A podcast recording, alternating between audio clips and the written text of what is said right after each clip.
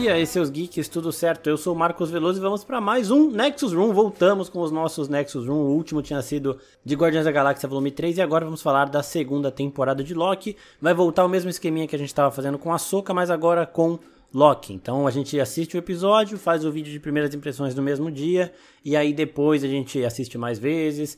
Não estarei sozinho em nenhum dos episódios do Nexus Room e a gente vai responder também as perguntas de vocês.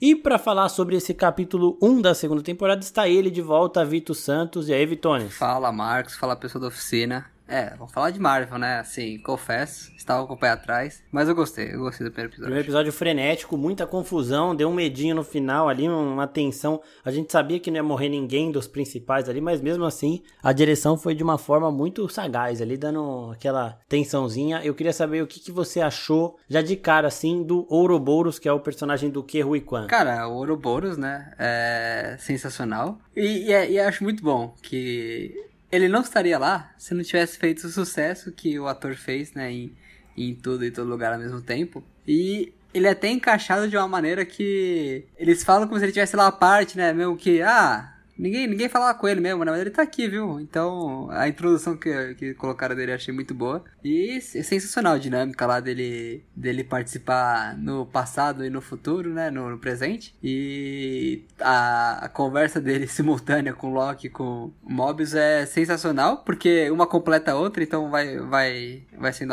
uma dinâmica muito legal. E, cara, é... eu, eu quero ver mais dele eu quero ver mais dele. Se eu posso dizer alguma coisa, eu quero ver mais de Ouroboros. O Obi. Exatamente. Ouroboros, na mitologia, é uma serpente que come a própria cauda, né? Tipo, é um, um círculo perfeito que faria sentido com a linha do tempo sagrada, que é essa, essa linha do tempo circular, onde tudo se repete de uma forma perfeita, sem criar eventos nexos, sem criar realidades alternativas e nada do tipo, né? E uma coisa muito interessante deste personagem é que assim, né? Ninguém parece lembrar dele, mas ele lembra das pessoas e aparentemente também a, TVA meio que sabe que ele tá ali, mas meio que não sabe, sabe? Tipo assim, se você precisar ir até ele, você vai saber chegar. Só que você não vai lembrar que você foi lá. Então, isso daí foi muito curioso, porque assim, o Mobius ele vira pro Loki, quando o Loki fala lá que ele tá com um problema, o Mobius sabe exatamente onde tem que ir. Ele, ele pensa, talvez ele pensa, eu não lembro direito se ele pensa um pouquinho ou não, mas ele sabe exatamente que ele tem que ir até a sala do Ouroboros e ele sabe exatamente o caminho. Ele tem que pegar um outro elevador alternativo ali, que ninguém usa muito, que é só para essa sala. Ele vai até um, um, andar tipo muito distante do restante da TVA, então é bem isolado mesmo, mas ele não se atrapalha no caminho nenhuma vez. Então, eles sabem ir até lá, só que ninguém lembra, então isso daí é muito curioso. Quando o Mobius chega, ele até fala, né? Faz muito tempo que eu vim aqui, ou talvez eu nem tenha vindo, eu não sei se eu vim aqui. E aí, quando ele entra, o Ouroboros fala: Mobius, meu, meu amigo, não sei o que, faz quanto tempo que você não vem aqui? E aí, tipo, então é muito interessante essa, essa dinâmica e é um mistério, né? A primeira temporada de Loki ela começa com o mistério, o mistério da Senhorita Minutos e da própria TVA. E aqui acho que o Ouroboros é esse primeiro mistério, algo pra, é algo pra gente ficar atento. Porque eu não sei se ele seria um vilão. Colocar o Kerry Khan como um vilão seria uma sacada assim sensacional, porque ele é um baita ator e, e acho que daria uma desvencilhada dos papéis mais bonzinhos que ele tá fazendo. Mas eu não sei se vilão, mas alguém que a gente tem que ficar de olho, né? Ele escreveu o manual da TVA. Ele sabe muita coisa da TVA que deveria ser exclusiva do aquele que permanece, né, do criador, do Kang ali. E eu vi até gente teorizando já que ele pode ser uma divindade, algum tipo de ser que o Kang não pode controlar, que o Kang não pode apagar a memória, que o Kang não pode destruir. É um ser que é necessário para a TVA acontecer e o melhor que o Kang pôde fazer com ele é isso, deixar ele completamente isolado e apagando as memórias dos agentes que vão até ele, né? Então, é interessante esse comecinho aí, porque já, já coloca mais um mistério, né? E é sempre importante a gente pontuar que essa série ela começa exatamente onde a cena pós-créditos da primeira temporada termina. A gente achava que o Loki tinha ido para outra realidade, mas aparentemente ele só foi pro passado da própria realidade dele. O tempo na TVA funciona de forma diferente, mas ainda tem passado, presente e futuro. E o Loki estava em um momento onde o Mobius e os outros agentes da TVA não conhecem ele. O que, que você achou desse de toda essa confusão? Quanto tempo você demorou para pegar, tipo, ah, beleza, ele tava no passado, é, é tudo mesmo a realidade? Quanto tempo que você demorou para sacar tudo isso? Cara, o começo ele é bem é frenético, né? Ele é quase que uhum. a ligação ali do último episódio, então você, a gente, geralmente, né, a segunda temporada ela começa mais devagar, vai ambientando, e essa não. Essa já foi tocando direto tudo. Cara, eu levei um tempo, certamente, e há um passado, né, em que o Kang, é aquele que permanece, né, que não é o Kang, é o é outro, uma é uma variante. É aquele que permanece não tinha medo, né, de, de esconder, né, que ele era o grande ditador do tempo, né, e agora ele, ele achou melhor ficar atrás ali de uma organização, tudo, né, que tem toda a revelação do Loki. Mas eu, levei um tempo. Assim, eu achei interessante, porque, querendo ou não, já entrega respostas que todo mundo tá esperando há dois anos logo de cara, então já, já anda, né? Não, não fica algo que vai tendo muito dedo para tocar, pra do tipo, olha, não, vamos mostrar isso aqui primeiro. Então lembra desse personagem, desse não. Nesse episódio você já vai. Se você não lembra, você revê o outra temporada aí que você vai lembrar, mas aqui a gente já vai falar direto. Acho que ele resolve tudo que ele deixou em aberto, né, da, da primeira temporada. O que falta ali é o encontro mais da, da Sylvie com o Loki, mas acredito que vai acontecer.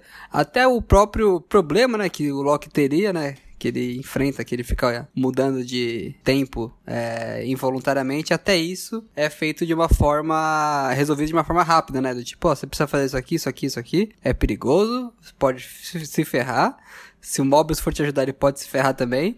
Mas mesmo assim, eles fazem e dá certo, né? É o que você falou. Uma cena muito bem trabalhada, porque qualquer um ali ficou tenso com, meu Deus do céu, não vai acontecer, mas isso acontecer, né? O que, que a gente faz? E no final das contas, deu tudo certo. E acaba sendo um episódio bom, sabe? Um episódio ali que te pega de surpresa, te deixa confuso, como você disse. Eu acho que Loki vai ser uma, uma série para ver uma vez, comentar, depois ver com calma e, e, entender e absorver as coisas que aconteceram. Até porque, diferente de outras séries, né? Ela é uma série mais complexa, uma série que não, não, não te entrega tudo na cara, né? Invasão Secretas. Que todo mundo sabia uhum. que Rhodes era um, um Screw da primeira fala dele, né?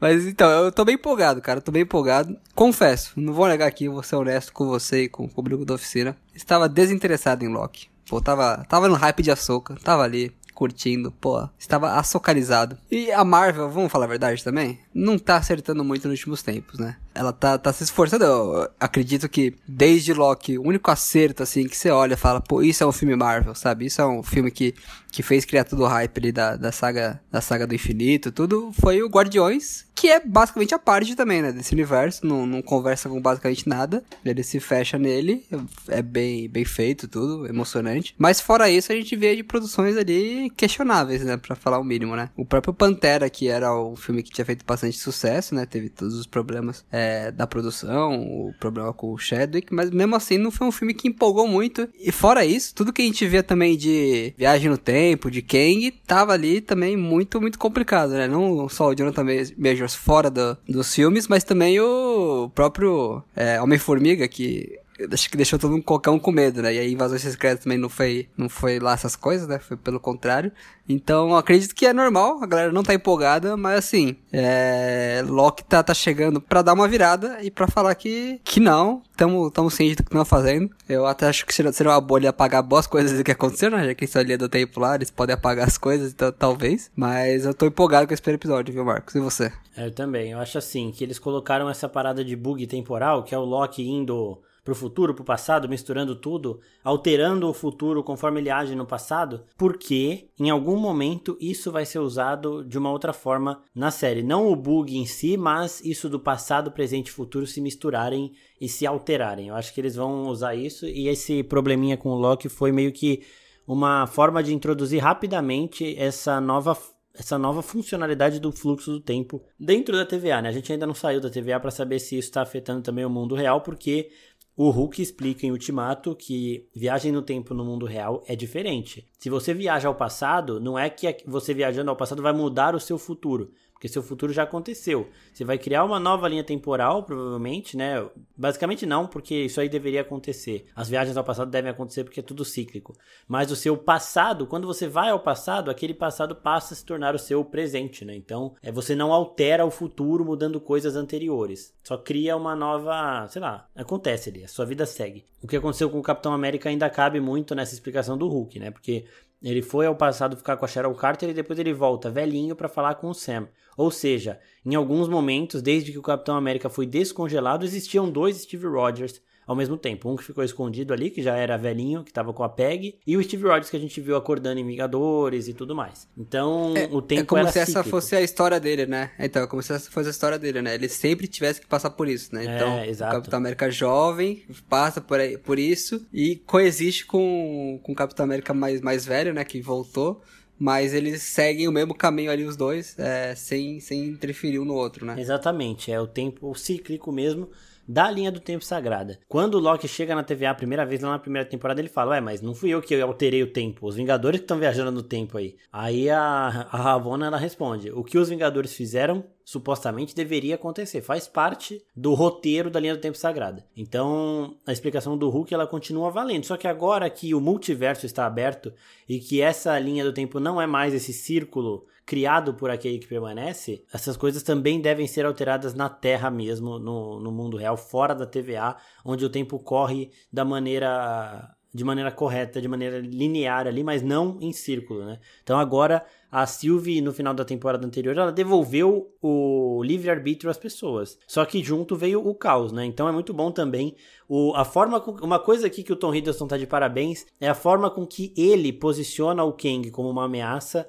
maior do que eles conseguiram fazer no filme do Homem-Formiga. Eu não desgosto do Kang no filme do Homem-Formiga, inclusive eu acho que ele, este Kang mesmo, ele não foi derrotado, ele não foi morto pelas formigas, ele foi derrotado e caiu naquele campo de infinitas possibilidades lá do que o Homem-Formiga entra e começa a aparecer vários Scott Lang lá, tipo, é, ele entrou nesse lugar. Então lá, se esse Kang for paciente, ele consegue testar diversas situações para aprender com esses erros de uma forma muito rápida e voltar muito mais forte, muito mais poderoso. E eu acho que é isso que vai acontecer em algum momento. Então eu não desgosto do que fizeram com o Kang ali, mas a forma com que o Loki fala dele é impressionante. O medo de um, um, deus, uma divindade, ter um medo desse assim, da pessoa, dessa pessoa, é um negócio absurdo. Tem uma aspas dele que é extremamente forte, que ele fala assim: "Chegamos ao homem no fim dos tempos e ele fez sentido". Tipo, é, é, muito foda. O momento que o Loki tá lá no julgamento e ele quebra a parede, né? Ele revela a verdadeira parede com a a cara do Kang na parede, ele começa, esse cara aqui que fez vocês que controla a sua vida e ele tá voltando, não sei o que, e vai ser muito pior. Então, Tom Hiddleston ele tá de parabéns e, e, agora sim a gente tá vendo a real ameaça do Kang aqui, que tava sendo preparado até então, mas não tinha chegado de fato. Acho que nessa série ele vai chegar de fato, mas aqui não vai ter muito do Kang poderoso, não. Acho que o que vai ter mais é o Loki tentando impedir o Kang de conseguir criar a TVA a primeiro momento, porque ele vai vo voltar lá no, no Tommy, né, que é uma das variantes do, do King, aquela que aparece na pós-crédito de Homem-Formiga, quando o Loki tá vendo uma apresentação lá no passado. Eu acho que ele vai para esse cara tentar impedir esse cara de conseguir tudo que ele consegue, tentar impedir esse cara de se tornar realmente o próprio Kang. Aí eu acredito que o que vai acontecer depois é a mesma coisa que aconteceu no final de Açúcar ele vai vencer. E aí a gente vai caminhar pro, pro restante dessa saga do multiverso, agora com um vilão mais bem estabelecido. Mas de parabéns essa primeira, esse primeiro episódio por tudo isso que você falou também, né? Eles aceleram muito, eles não perdem muito tempo, e eles apresentam também outros conceitos com soluções rápidas, porque eu acho que eles vão usar esses conceitos mais pra frente. Então, é, então de parabéns. Eu, eu, eu, até acho que também faz sentido eles terem acelerado dessa forma, para resolver logo qualquer ponta solta, solta, né? Que acredito que essa temporada, essa segunda temporada vai ser focada na construção do Kang. Porque, assim, o personagem, o nome dele, primeiramente não é Kang, né? Ele se torna o Kang, que é o, o Conquistador, né? Então, a gente vai ver toda essa evolução dele, né? Do, do, até, sei lá, dos motivos que... A Marvel vem desse, deixando isso meio de lado, né? De dar essa profundidade pros vilões e tudo, né? Que, que a gente viu um filme inteiro só do, do Thanos. Então acredito que, que pode vir sim isso no, nessa, nessa temporada de, de Loki. E cara, é, é o que falta pra gente entender qual que é a do, do Kang, porque é o que você falou. Ele, ele vai bem em Homem-Formiga, mas é um filme tão ali questionável, assim. Tem pontos ali que não, não fazem tanto sentido, tem pontos que você fica meio, meio por fora. Então eu acho que agora é a chance da Marvel falar, não, Aqui vocês vão ver a, a verdadeira ameaça. Vocês vão ver o, o que tá acontecendo, sabe? E Sim. aí, tocar mais pra frente e apresentar ele como o fio condutor dessa saga, que a gente tá meio perdido ainda. É, mas eu acho que é isso. Eles estão. A apresentação do Thanos ela foi muito orgânica, ela foi muito natural e ela não tinha expectativa, né? A gente sabia que o Thanos era um personagem bom, eles conseguiram pegar esse personagem e superar muito tudo que a gente pensava, transformá-lo numa grande ameaça também de uma forma bastante gradual. A gente vê primeiro no Vingadores ali ele sorrindo depois de ter perdido, já fica com medinho. Em Guardiões da Galáxia, o Ronan desafia ele e a gente vê como as pessoas temem ele na galáxia. E em Guerra Infinita ele chega dando um cacete no Hulk, né? Então foi uma, uma situação muito gradual e no final de Guerra Infinita ele vence os Vingadores. Foi tranquilo, eles tiveram tempo para desenvolver, nunca tinha sido feito nada desse tipo antes no cinema, só que agora eles têm o Thanos para comparar, então eles subiram muito a régua. E aí as pessoas ficam querendo que o Kang seja o Thanos na primeira vez que ele aparece, sabe? E não é assim. Primeiro que a ameaça é outra, o Thanos ele era um indivíduo imbatível, o maior guerreiro de todo o universo. O Kang, ele não vai ser isso. Ele, o, o medo, o problema do Kang é que ele é interminável. Ah, o Kang morreu ali. A Sylvie matou um, uma variante do Kang. Foda-se, vai voltar. O, o Scott Lang matou uma variante do Kang. Foda-se, vai voltar. O, o Loki conseguiu destruir o Kang em outra situação. Vai voltar. Então, a parada do Kang é essa, sabe? Eu acho muito bom a forma com que eles estão desenhando tudo isso, porque é com calma, não adianta você cair na pressão popular e se desesperar e fazer tipo o que a DC fez quando começou lá o, o DCU deles antes do James Gunn, né, aquele do Zack Snyder, com o Homem de Aço que já queriam ter a Marvel logo de cara, sabe? Não é assim que funciona. A Marvel não pode cair nessa pressão de tentar acelerar o desenvolvimento do Kang, e eu acho que essa série vai ser muito boa para finalmente fixar ele como uma boa ameaça. Não vai ser ainda um Thanos da vida, mas ele pode subir um pouquinho no conceito desse dos críticos aí em relação aos vilões da Marvel, né? Porque a, a, fase 4 e a fase 5, ela tem bons vilões, se a gente for ver. A Wanda, como vilã, eu não gosto dela como vilã, mas ela saiu muito bem como vilã. Ela tem umas frases absurdas. O vilão de Homem-Aranha é o Duende Verde. O Duende Verde tá no top vilões aí de filmes de quadrinhos disparado. E ele ainda chega do jeito que ele chegou no, nesse filme. No CM, já chega também causando horrores. O Namor é um antagonista também bem legal. O Alto Evolucionário é foda. Então, o Kang nisso, como um vilão solo de um filme que foi derrotado pelo Homem-Formiga, não foi morto, foi derrotado, ele ainda precisa de mais. Só que esse mais vai chegar aos poucos e aqui em Loki acho que é um potencial absurdo, cara. Então, eu gostei muito da forma com que eles tratam essa ameaça. A gente não viu, ninguém tá entendendo nada lá na sala. Só o Loki tá falando. E até a gente mesmo, a gente não viu essa ameaça toda no Kang ainda que o Loki tá vendo. Só que o, pro Loki, o homem no fim dos tempos fez sentido. Pra gente ainda pode não ter feito mas ele vai fazer aos poucos, então eu tô gostando demais de como tá discorrendo tudo isso, sabe? O Loki mostrar essa ameaça é uma, uma boa sacada. Então, é, essa é a parada principal que eu acho, tipo, o, o Loki tá botando um terror em relação ao King que a própria TVA não tá enxergando, né? Estão, tipo, a gente aqui fora, tipo, ah, não, mas o Homem-Formiga ganhou dele. E os caras da TVA lá, não, mas calma, ele não deve ser tão ruim assim. E aí a gente vai vendo que o Kang é ruim sim, ele é perigoso sim, mas ele é perigoso por conta disso. Você pode derrotar 15 vezes, ele vai voltar 16 sabe? Então é, eu tô gostando de como eles estão fazendo isso. Ah, sim. É, e tem todo esse lance também da, da TVA, porque a galera lá dentro, lá dentro, né? A gente percebe muito da primeira e nesse primeiro episódio da segunda temporada, de que é uma galera meio alienada, né? Então eles não sabem muito bem o que tá acontecendo, né? Não, não, tamo aqui. Ah, aconteceu isso. Mas é tão ruim mesmo? Tem que ver. Não, e aí parece que tem, tem, tem uns personagens claros, né? Que estão ali pelo caos, né? Então você vê que realmente eles estão ali pelo, pela destruição. Mas tem uma galera que é meio alienada, meio que não entende muito bem o que tá acontecendo. Até porque eles sofrem lá diversas lavagens cerebrais, né? Então realmente é difícil. E vai, vai ser legal ver esse, esse choque de realidade, né? Dos dois. Mas eu tô, tô querendo ver também como que o, o Loki vai, vai se portar, né? O reencontro dele com a Sylvie. E, e também quem Acho que a pergunta ali que todo mundo quer saber é quem é a Senhora Minutos, né? Porque mostra meio que a sala dela, mas não tem ninguém lá, né? Então, o que será que aconteceu, né? Eu, tô com essa dúvida. É, então, o Ouroboros fala, não, a gente pergunta pra senhorita Minutos. Então, tipo, isso daí também deu a entender que o aquele que permanece, ele controla a TVA, né? Ele tá lá mandando e tudo mais. E aí abaixo dele nós temos direto a senhorita Minutos e o Ouroboros, que tem esse controle e esse conhecimento da verdade. E se a senhorita Minutos ela deu aquela apavoradinha em nós na primeira temporada, no final, e se mostrou ser também um personagem do lado do Kang, o Ouroboros pode passar essa mesma impressão, né? Tipo, a gente começou vendo uma coisa aqui, mas ele fez o manual da TVA, ele trabalha sem parar, as pessoas vão constantemente até ele, né? Primeiro, não, ele fala que ele tá sozinho há muito tempo, né? As pessoas mal vão até ele, mas quando vão não lembram que foram, e ele lembra de tudo. Então, é um personagem aí pra, pra ficar de olho e a senhorita Menos também, porque voltar ela vai. Tinha gente até falando que ela tava em Deadpool 3. Aí vamos ver, porque eu acho que Deadpool vai ter também uma boa influência da TVA, viu? Mas isso tudo aí eu gostei demais e essa estrutura do episódio de tipo dar uma missão pro Loki, ele tem que resolver, também é boa.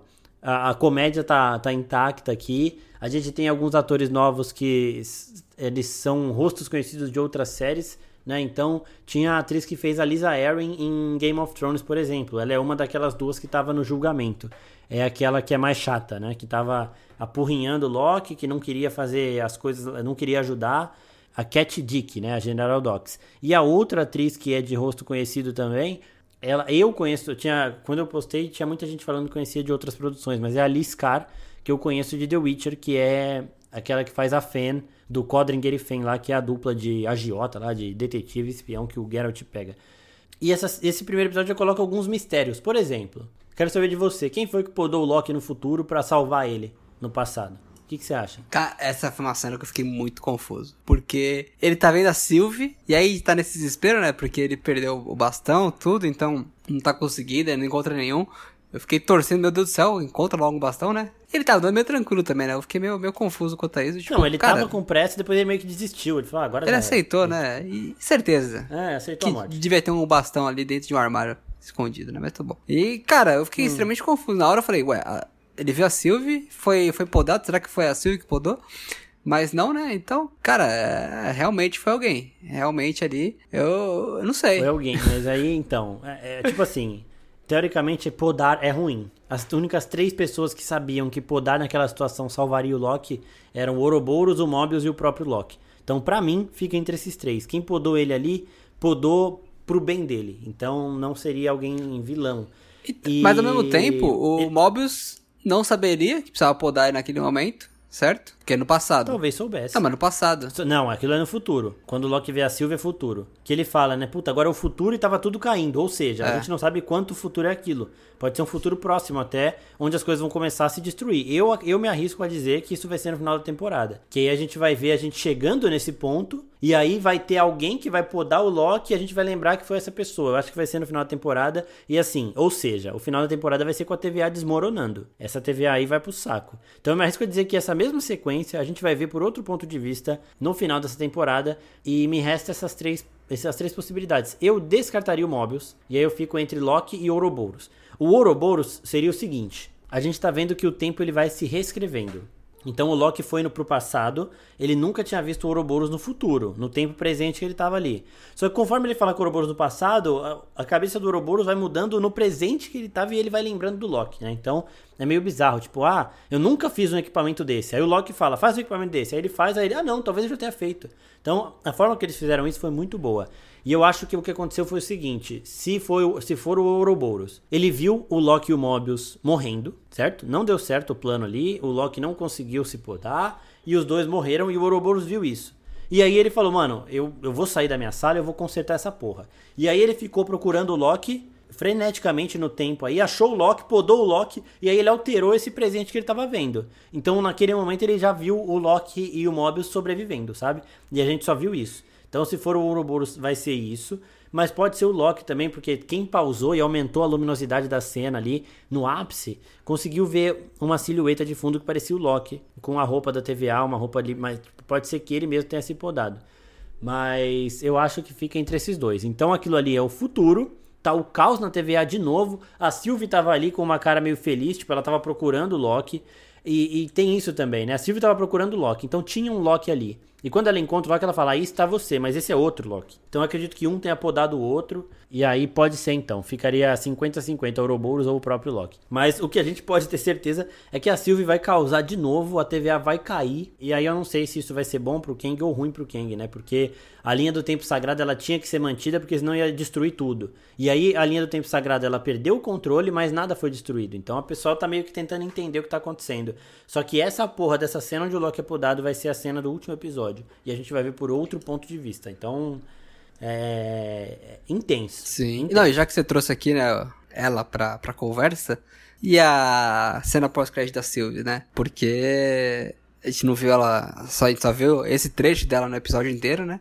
O Loki dá a falta dela, ele pergunta, né, da Sylvie, fala dela. É, fala, inclusive, que eles empataram na, na, na, na luta que eles tiveram, né? Na, É, na mesmo briga. apaixonado, mesmo com medo, ele não. A essência do Loki é de não aceitar você ser menor do que outra pessoa. né? Exato, Então, eles empataram. E assim, ele É. é, é outra Loki, né, que ele tava brigando, então não- também não dá pra ganhar dele mesmo, né? Então tem, tem toda essa discussão aí. Mas o que, que você achou da cena pós-créditos? Porque a gente vê uma Sylvie meio que querendo gostinho de vingança ali, né? Ela tá com uma cara meio do tipo, eu vou voltar, viu? Eu vou conseguir o que eu queria. Então, eu senti uma outra coisa, porque assim, eles tratam a Sylvie muito como uma ameaça, tipo, ela matou o cara, né? O cara no fim dos tempos.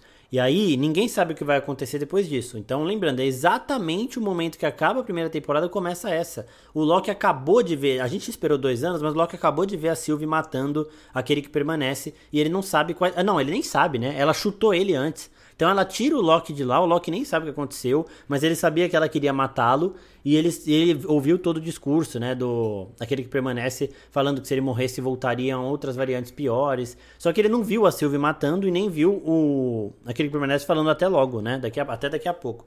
Mas ele sabe o que a Sylvie fez e aí ele tá procurando ela, só que a TVA também tá procurando ela porque ela matou o superior ali, então tá todo mundo atrás dela. E o que eu entendi da pós-créditos da Sylvie é que ela acha que acabou, sabe? Ela acha que o problema dela foi resolvido e agora ela quer conhecer a vida. Porque, sempre bom lembrar que ela foi presa pela TVA quando ela era criança. Por quê? Qual foi. é, os presos da TVA eles faziam aqueles eventos nexos que fugia da linha do tempo sagrada. Fugia do roteiro que a pessoa deveria fazer, né? O roteiro que a pessoa deveria seguir, cada pessoa tem um papel, tem que seguir esse papel. O Loki, ele foi preso no começo porque ele deveria ser preso pelos Vingadores, só que ele conseguiu escapar. Então é por isso que a TVA leva ele, porque ele não pode escapar, ele tem que ser preso, ele tem que estar em Asgard no momento do Thor 2 ali, e ele tem que se morrer nas mãos do Thanos é, em Guerra Infinita. Essa é a história do Loki. E a Sylvie, ela foi podada quando ela era criança, mas não é porque ela nasceu mulher, né? Eu vi gente falando que, ah, não, é porque o Loki tem que ser homem. Não, Calma. O Loki, ele tem que ser, uma, o Mobius explica isso na primeira temporada. O Loki tem que ser uma escada para outros personagens. Então, o Loki vai fazer as maldades dele Pra quê? Pra que o Thor seja uma pessoa mais honrada, pra que o Tony Stark seja mais altruísta, né? Pra evoluir esses outros heróis. Esse é o papel do Loki. Tanto que quando o Loki descobre isso, que o papel dele não tinha esse propósito glorioso, ele fica frustradíssimo na primeira temporada. E quando a Sylvie, ela tá crescendo, ela é uma criança ali gentil, a TVA percebeu que ela não seria o Loki vilanesco que ele tem que ser, o trapaceiro, né? Que ela tinha que ser. Então, ela foi podada por ser boa demais, basicamente. E ela ficou revoltada. Por quê? Porque apagaram a realidade dela. Ela perdeu o irmão ou a irmã dela, porque ainda existia um Thor ali naquela realidade. Perdeu o pai, a mãe, todo mundo e foi presa, velho. A TVA tirou tudo dela e ela nem sabe o que ela fez. Ela foi boazinha demais pra um Loki, só isso. E aí, ela passou a vida inteira dela fugindo da TVA e tentando se vingar da TVA. No momento que ela mata aquele que permanece, pra mim, na cabeça dela, acabou. Ela conseguiu o que ela queria. E agora ela quer conhecer a vida que ela nunca pôde conhecer. Ela quer saber como é que é tudo aquilo que foi tirado dela. Então ela entra no McDonald's nessa pós-créditos e fala: Eu quero experimentar tudo. Ela não tá falando do cardápio. O atendente até fala: Ah, tá bom, tipo, vai anotando tudo lá. Mas ela quer experimentar tudo da vida, porque ela não teve essa vida, sabe? Foi tirado dela quando ela era criancinha. Então eu achei isso fascinante. Só que os problemas vão cair atrás dela. A TVA ainda tá atrás dela. Então o Loki vai nessa corrida contra os agentes da TVA que querem prendê-la, que querem podá-la. Quem encontrar a Sylvie primeiro vai pegar a Sylvie. Então, tipo, o Loki quer cuidar dela e quer ajudá-la. A TVA quer prendê-la. E ela tá lá de boa. Eu acho que ela vai ficar de boa até alguém encontrá-la, tá ligado? E aí ela vai entrar no meio dessa trama de novo. E a Sylvie é perigosíssima, velho.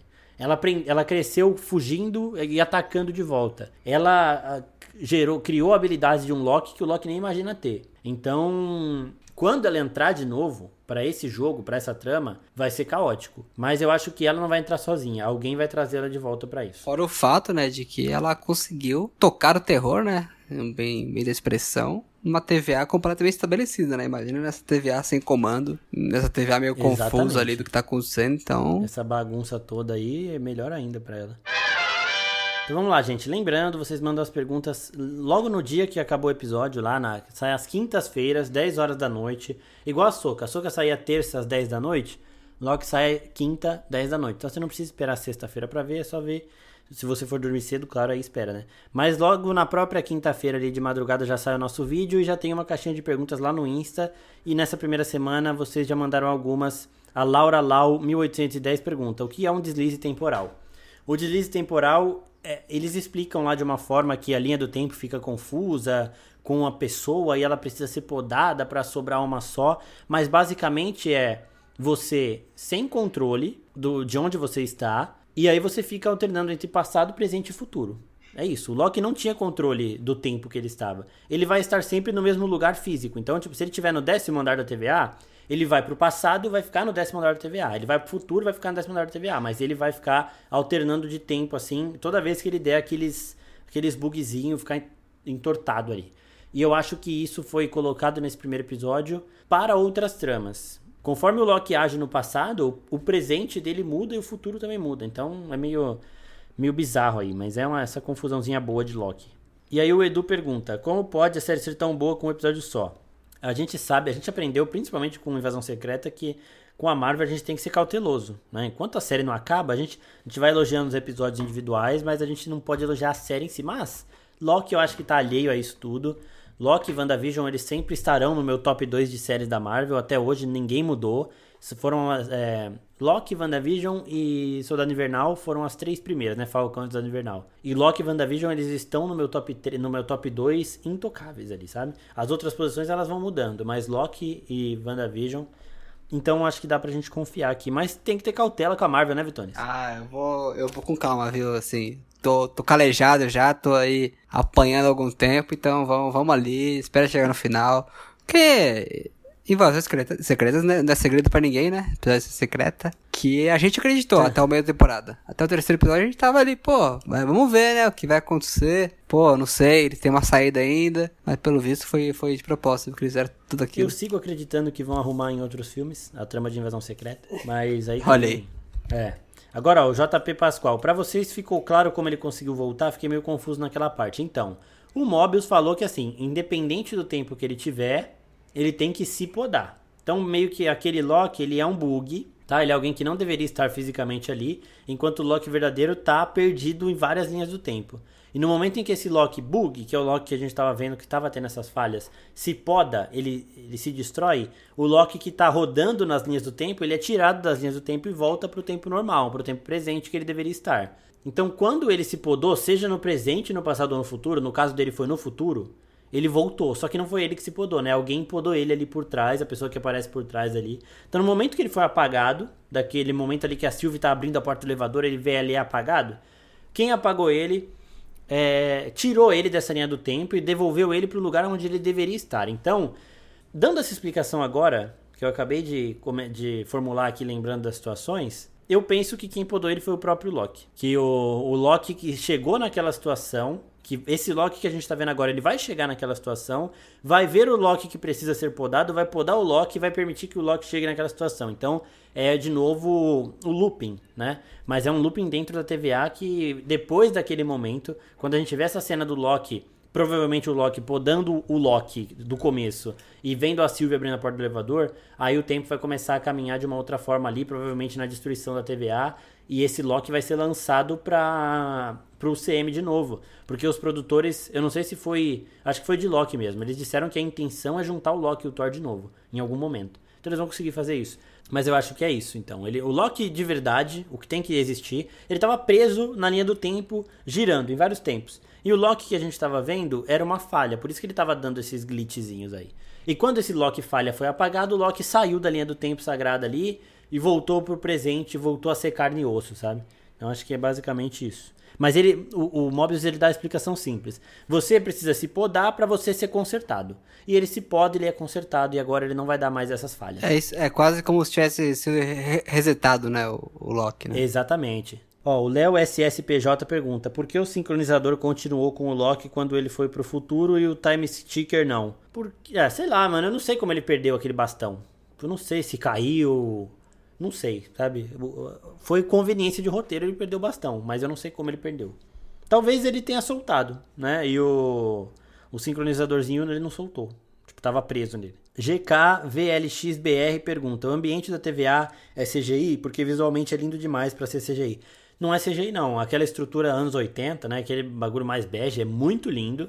Mas aquilo é muito. Tipo assim, aquelas montanhas de andares, quando a gente vê a estátua do Kang, eu acho que ali sim é CGI.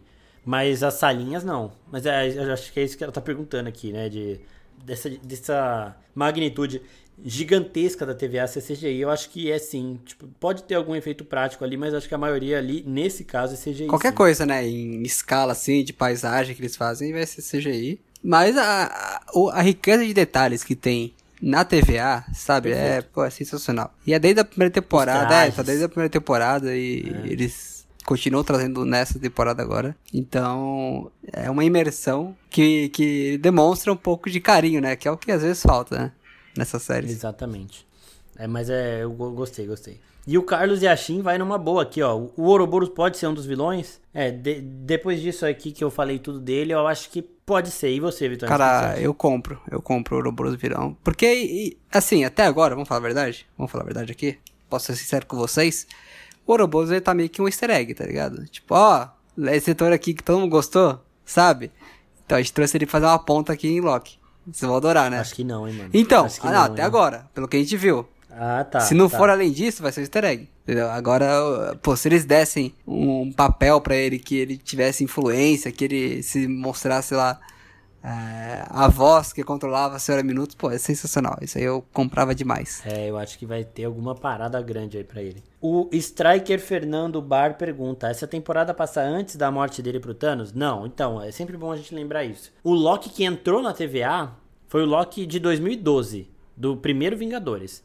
Ele tinha sido derrotado pelos Vingadores, aí o Thor ia prendê-lo, levá-lo para Asgard, e aí ele conseguiu escapar. Então esse Loki foi pra TVA. Quando ele está na TVA, aí acabou essa parada de cronologia. Não tem Thanos, não tem nada disso. A TVA o tempo muda, funciona de forma diferente. E aí quando ele encontra aquele que permanece ele, e a Sylvie mata aquele que permanece, esse ciclo muda.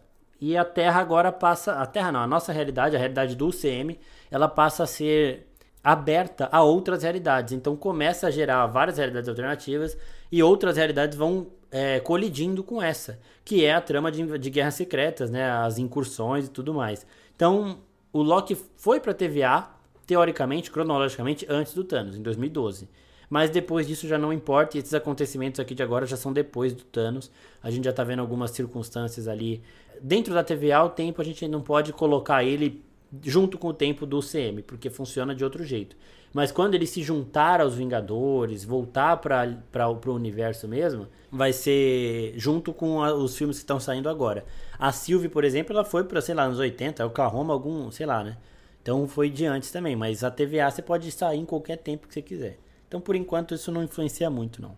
O Rubens Carvalho Filho pergunta: estão dizendo que está muita comédia exagerada. Você concorda com isso? De jeito nenhum. O que você achou, Vitor? Eu achei que não. Eu achei que, pelo contrário, eles correram com bastante coisa e nem deu tempo. Nem deu tempo. Assim, claro, tem o ponto ali de comédia, né? Que é, por exemplo, a conversa do Loki com o Mobius dentro do, do elevador. E aí, quando vira a câmera, tem um cara olhando ali, entendendo nada. Muito bom, velho. Muito bom. Mas, não, não tá exagerado, não. Eu acho que a Marvel já exagerou. E, mas nesse caso, não. Nesse caso, segue tranquilo. Eu vejo muito, tipo, a Marvel, é isso que você falou, a Marvel ela já exagerou. E eu vejo muito isso marcando muitas pessoas que agora qualquer coisa mais engraçada da Marvel vão falar que tá exagerando de novo, sabe? Essa piada deles no elevador foi incrível. Que tem uma pessoa, tipo, ali com a cara de desconforto e o Mobius fala, foi muito ruim, né? E tipo, a pessoa, tipo, caralho, o que, que aconteceu, velho? E o Ouroboros também, ele alterando as coisas conforme ele vai falando, conforme vai mudando no passado. Ele falando do Mobius lá, tipo, ah, não sei o que, faz não sei quantos anos. Então eu achei, eu achei a comédia na medida, assim, tá? Não, e tá exato, bom. né? Porque eles acharam uma dinâmica boa ali pra mostrar que o passado influencia no futuro e no presente, que eles usaram do humor, sabe? Ali é diferente. Assim, claro, tem, um, tem humor nessa cena, mas o,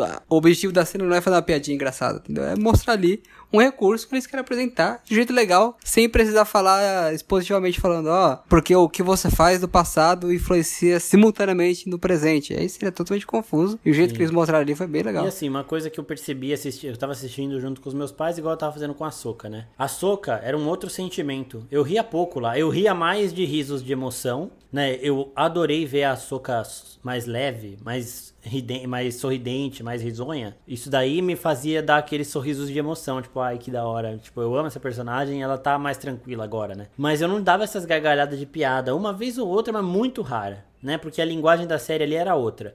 Com o Loki eu já dei umas gargalhadinhas, sabe? Mas isso não me tira de jeito nenhum. É bom rir, gente. E não tem nenhuma. Eu, eu acho que assim, o filme que perdeu a mão na palhaçada foi Thor. O Amor e Trovão, ele perde um pouco a mão Meu na Deus. palhaçada mesmo. Meu tem umas Deus. horas que você fala, tipo, já deu de piada, por que, que ele tá fazendo essa piada de novo? Ele já fez essa piada três vezes, já foi. Mas. Esse tom de humor da Marvel aí, ele não, não sai, não perde a mão, ele não perde a mão toda hora. Sabe? Homem-Formiga eu ri pra caralho. Tem umas cenas absurdas de boa. E isso daí também não, não prejudica a produção. É que eu acho que tem muita coisa que tá virando moda. Tá virando moda você falar mal da Marvel, você falar que a Marvel é engraçada demais. Tá virando moda falar mal da DC também de qualquer coisa, de, de filme, de quadrinho no geral. Então, tem a galera meio que vai na onda, assim, sabe? E aí vamos lá, ó. O Kai Mahan fala assim: por que tão ruim e tão confuso? Confuso é ruim, pelo contrário, mas aí é a opinião de cada um. Tipo, a gente.